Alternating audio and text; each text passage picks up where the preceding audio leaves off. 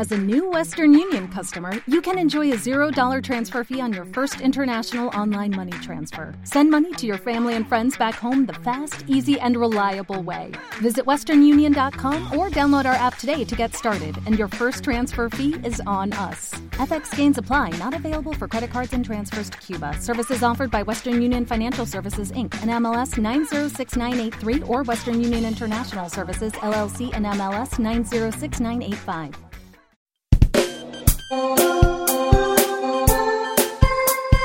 Pimentón, el podcast cocinado de la pyme.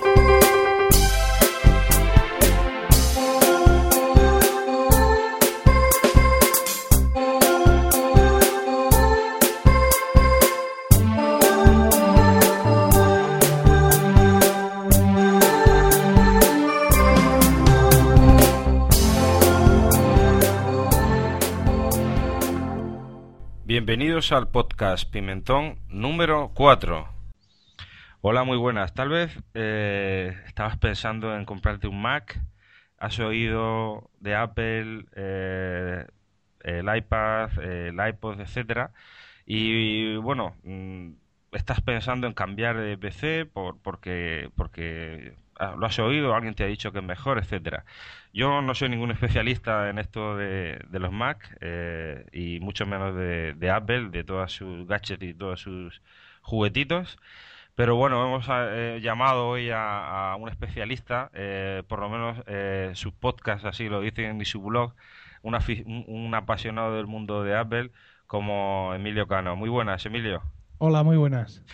Bueno, mira, eh, ¿qué le podemos decir a esta gente que, bueno, que ve Apple en todas las películas americanas, que cada vez más se ven en el mundo profesional, ya no solo en el mundo de la, del multimedia, como antes pasaba, diseñadores gráficos, editores de vídeo? Eh, eh, ¿dónde está el, dónde puede estar el cambio? ¿Dónde, dónde hay una diferencia? ¿Dónde se puede ver una diferencia entre un PC y un Mac? Bueno, pues la diferencia se puede ver sobre todo en la fiabilidad. Es decir, es un ordenador que no te va a dejar tirado. El sistema operativo es mucho más estable, con lo cual errores como las temidas pantallas azules de Windows no suceden. Es un sistema operativo que está, al menos de momento, libre de virus. Es decir, ahora mismo está completamente libre de virus, con la seguridad que eso conlleva. Y luego, aparte, mm, es un ordenador que no vamos a ocultar que es más caro que la media de los PCs, pero no por capricho, sino porque también sus componentes son de bastante más calidad. Es decir, físicamente estamos comprando un hardware de, muchísima calidad. Todo eso eh, combinado junto con el, junto, digamos, con, el valor añadido de las tres cosas juntas, es lo que hace que el que se pasa a Mac, pues prácticamente ya no, ya no vuelva, a- ya no tenga marcha atrás. Bueno, hablamos un poco antes fuera de, de- del del podcast que, que, por ejemplo, ejemplos, o sea, ejemplos como la radio de, de la, de Wi-Fi, que mm, en un principio po- podríamos darle más o menos importancia a la hora de tomar una decisión de compra, pero cuando de verdad la necesitamos sí que sí que notamos esa deficiencia. Podrían ser ejemplos claros de que eh, la tecnología es mayor en el caso de los de los Mac, ¿no? Sí, y no solo la calidad de los componentes Wi-Fi, como acabas de señalar, es decir, un, un MacBook es capaz de conectarse a redes inalámbricas públicas que quizá un PC pues no lo consigue o no consigue llegar con la suficiente fuerza. No es solo eso, es por ejemplo la calidad de la pantalla, en la que Apple es ahora mismo líder en el mercado, ¿no? Los, ordenadores de Apple montan siempre la última tecnología en pantallas, en, en pantallas LED, Ujú. con una gran, gran riqueza de colores, con muchísima calidad. Los portátiles, por ejemplo, los MacBook Pro, de los cuales, mm, según recientes datos, se dicen que venden un millón al mes, están hechos de aluminio, no es el tipo, el típico portátil de plástico que estamos acostumbrados a ver. Tienen el, el teclado retroiluminado y un trackpad absolutamente gigante que permite gestos multitáctiles con varios dedos y que va a hacer que seguro os olvidéis por completo del ratón a la hora de usar vuestro portátil Mac. Además, yo he comprobado personalmente eh, la, diferencia en, en productividad so- solo con el track, ¿no? Con el, con el dedito y el botón el, el- y la actividad del, del dedo eh, gordo de la mano, ¿no? Eh, el pulgar. La presión que se ejerce en los notebooks PC, además esto o baratos, normalitos, ¿no? Es mucho mayor, el, el movimiento mm, no es tan preciso, etcétera, ¿no? Sí, yo recuerdo la primera vez que me compré un portátil Mac, que cuando salí de comprarlo dije, se me ha olvidado el ratón. Porque aunque yo tenía ratón en casa, quería comprar un ratón pequeño, ¿no? Para llevar siempre con el portátil. Dije, bueno, pues nada, cuando paso otro día y ya lo compro. Y jamás volví. Y eso que este primer portátil que compré era un MacBook Air que aunque en su versión original, su primera edición, no tenía este trackpad tan grande que tienen ahora todos los portátiles, sí ya presentaba un trackpad importante, ¿no? y, y, eso, fue una noche de estar trabajando con el ordenador y al día siguiente ya no sentí ninguna necesidad de ir, de ir a por un ratón. Desde luego eh, cambia mucho y luego cuando uno, pues por circunstancias de la vida, eh, tiene que ponerse delante de un portátil PC, se descubre a sí mismo intentando hacer estos gestos tan, tan productivos y tan, tan útiles que un Mac sí te deja, pero que un PC desgraciadamente no. Desgraciadamente no. Bueno, y vamos a ver, yo, yo soy un usuario de PC y mm, me quiero comprar un portátil porque me muevo, etcétera. Y, eh, ¿por qué puedo elegir, eh, por qué hay diferentes tipos de precios en un portátil de la misma pantalla? ¿Qué, es el procesador? ¿Qué implica el procesador? Eh, aparte de la RAM, que todo el mundo la conoce porque es similar en un PC con un Mac, ¿no? O sea, el, cambio de precio en una misma, en un mismo monitor se debe al procesador, ¿qué implica? O para qué tipo de, profesión o de utilidad va a significar que tengamos un, un, Mac con un procesador u otro. Bueno, desgraciadamente a la hora de comprarse un portátil Mac eh, son muchos los usuarios que vienen de PC que chocan un poco con la filosofía de la empresa, ¿no? Es decir, eh, en un Mac cuanto más grande es, más potente es y además no se produce el gesto inverso. Hay mucha gente que querría tener un portátil Mac con una pantalla de 15 pulgadas, pero no necesitaría toda la potencia de los procesadores que montan esos portátiles. Bueno, pues desgraciadamente no puede ser. Es decir, el portátil eh, más barato, menos potente en Mac es el de 13 pulgadas, que tiene dos configuraciones, de 2,4 GHz y de 2,6 GHz el procesador, cambiando también la capacidad del disco duro. El portátil de 15 pulgadas tiene 2,4 GHz y más disco duro, 2,53 o 2,66. Y ya estamos hablando de procesadores Core i5. Entonces, es lo que te digo, alguien diría, es que quiero uno, uno de 15 pulgadas, pero no quiero que sea Core i5. Me basta con que sea Core 2 Duo. Pues no, no porque Apple entiende que conforme aumenta el tamaño del portátil aumenta toda su potencia. Eh, afortunadamente los ordenadores Apple son ordenadores que mm, duran mucho, es decir, uno está acostumbrado a que un PC le dure un par de años cuando ya empieza a dar sensación de fatiga y, de, que el ordenador está acabando con su vida. Pero, sin embargo, un Mac dura mucho más, con lo cual podemos buscar modelos de segunda mano a precios muy interesantes y con el hardware que exactamente necesitamos, o incluso la propia Apple vende productos restaurados que ha reparado o que eh, vende de otra manera también a precios muy interesantes. Entonces, pues bueno, una vez que hemos superado el choque cultural, ¿no? De a más grandes, más potentes sí o sí, quieras o no, pues ya simplemente se trata de elegir lo que uno va a necesitar. Hombre, si estás en movilidad, evidentemente el MacBook Pro de 13 pulgadas parece el más indicado, a no ser que ya sea, estamos hablando de ultramovilidad, en cuyo caso el MacBook Air sería una opción eh, cada vez más, más sugerible. Sí, bueno, pero esto implica que si tú te dedicas, por ejemplo, a trabajar multimedia, necesitas equipo más, más grande, más potente. No lo puedes, eh, o sea, no puedes utilizar un portátil de mucha movilidad, de un 13 pulgadas, por ejemplo, e intentar poner una pantalla grande y tener las mismas prestaciones que uno de 17 pulgadas de MacBook Pro, ¿no? Claro, efectivamente. Es decir, eh, un portátil de 13 pulgadas, como mucho, va a tener un procesador Core 2 Duo de 2,66 eh, entonces, pues esta potencia puede que se nos quede un poco corta a la hora de procesar, por ejemplo, vídeo HD, aunque mm, tampoco se va a quedar muy corto. Claro, lo que pasa es que si es nuestro principal trabajo, pues evidentemente no parece recomendable.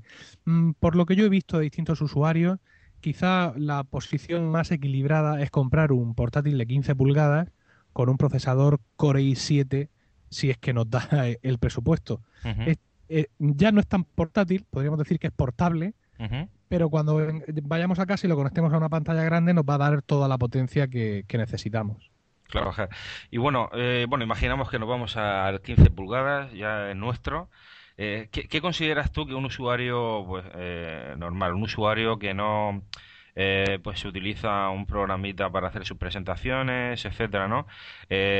salvando la cultura, intentando salvar la cultura esta de la transición del PC al Mac, ¿cuáles serían el software eh, que como mínimo deberíamos de tener instalado eh, para no tener ninguna sorpresa y poder hacer lo mismo que podemos hacer con un, con un, con un PC en principio? Bueno, lo bueno que tiene un Mac es que prácticamente ya viene con todo instalado. Es decir, el sistema operativo no solo trae un cliente de correo compatible con Exchange, además, un navegador de Internet y un programa de calendario y un programa de manejo de contactos, sino que además incluye cada Mac nuevo, incluye la serie iLife. iLife es un paquete de Apple, un paquete integrado que eh, lleva programas para lo que ellos llaman para manejar tu vida digital, ¿no? Con el programa iPhoto tienes para catalogar y controlar e imprimir tus fotos. Con iMovie puedes montar todos tus vídeos domésticos.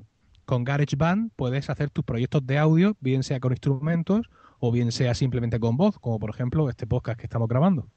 Y luego también tienes, aunque ya lo tienen un poco arrinconado, el programa iDVD, ¿no? Eh, iDVD, que se escribe, que es un programa con el cual tu película casera que has montado con iMovie, pues la puedes grabar en un DVD con todos sus menús, con todos sus efectos, para distribuirla a tu familia.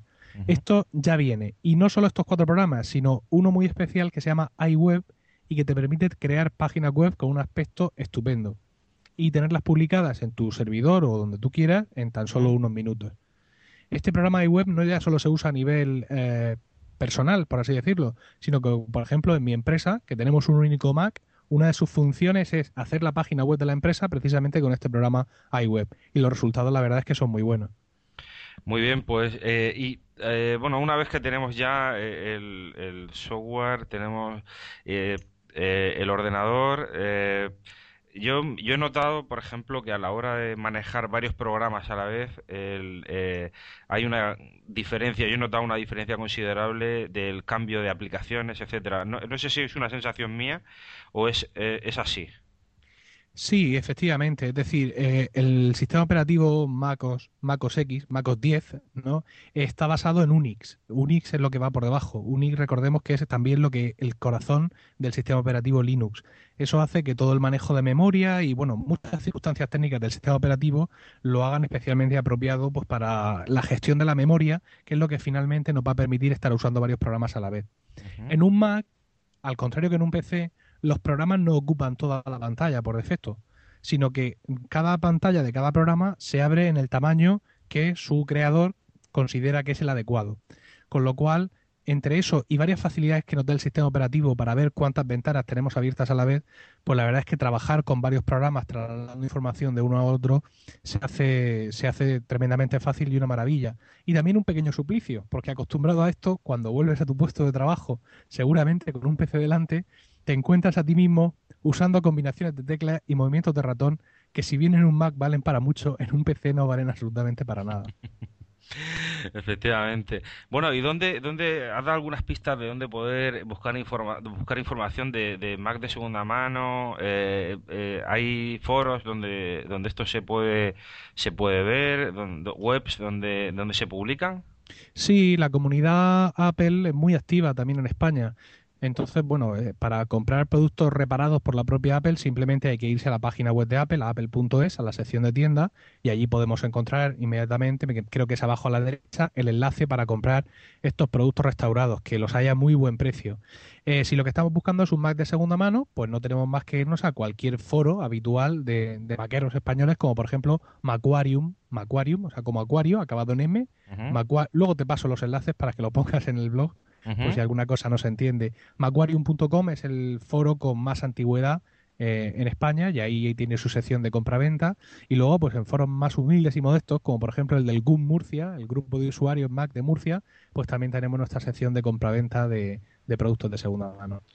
Muy bien, pues yo creo que Emilcar en Twitter eh, pues nos ha dado una visión rápida para aquel que está pensando en cambiar de PC a Mac o que, acaba de comprar un Mac y no sabe eh, cómo poner cómo enfrentarse a él eh, pues eh, para poder tener una, una primera toma de contacto no cualquier vamos a, decir tu, tu blog para que ya que tienes ahí todos los todos los bichitos que pruebas todo lo que te llega nuevo y tu podcast donde estás especializado en Apple es emcar.es hay podcast, ahí tienes todos tus posts donde hablas absolutamente de todo todas las nuevas aplicaciones de Apple, de todo lo de hardware, software, etcétera, y que aquel que quiera eh, pues ver más eh, eh, documentación acerca del mundo Apple, pues eh, no sé si me olvida algo de lo que tengas, porque ya veo que tienes de todo, Twitter, Emilcar, como, como yo, ¿no? Y como muchos de los que nos escuchan. Pero ahí tienes tu contacto para cualquier cosa que, o duda que tengan, te pueden consultar.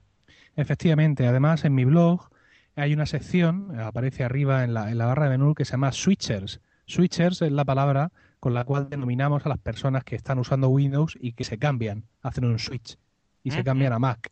Entonces, en esta sección de switches de mi blog, eh, pues cualquiera puede encontrar artículos que le van a ser especialmente interesantes en esta nueva y emocionante vida informática que se abre delante de él. Muy bien. Pues Emilio, muchas gracias por estar con la gente de Pimentón y, y bueno, eh, estaremos en contacto y bueno, cualquier persona que quiere, ya, ya tenéis toda la información de Emilio y cualquier duda le podéis consultar. Muchas gracias Emilio. A ti, Paco, gracias.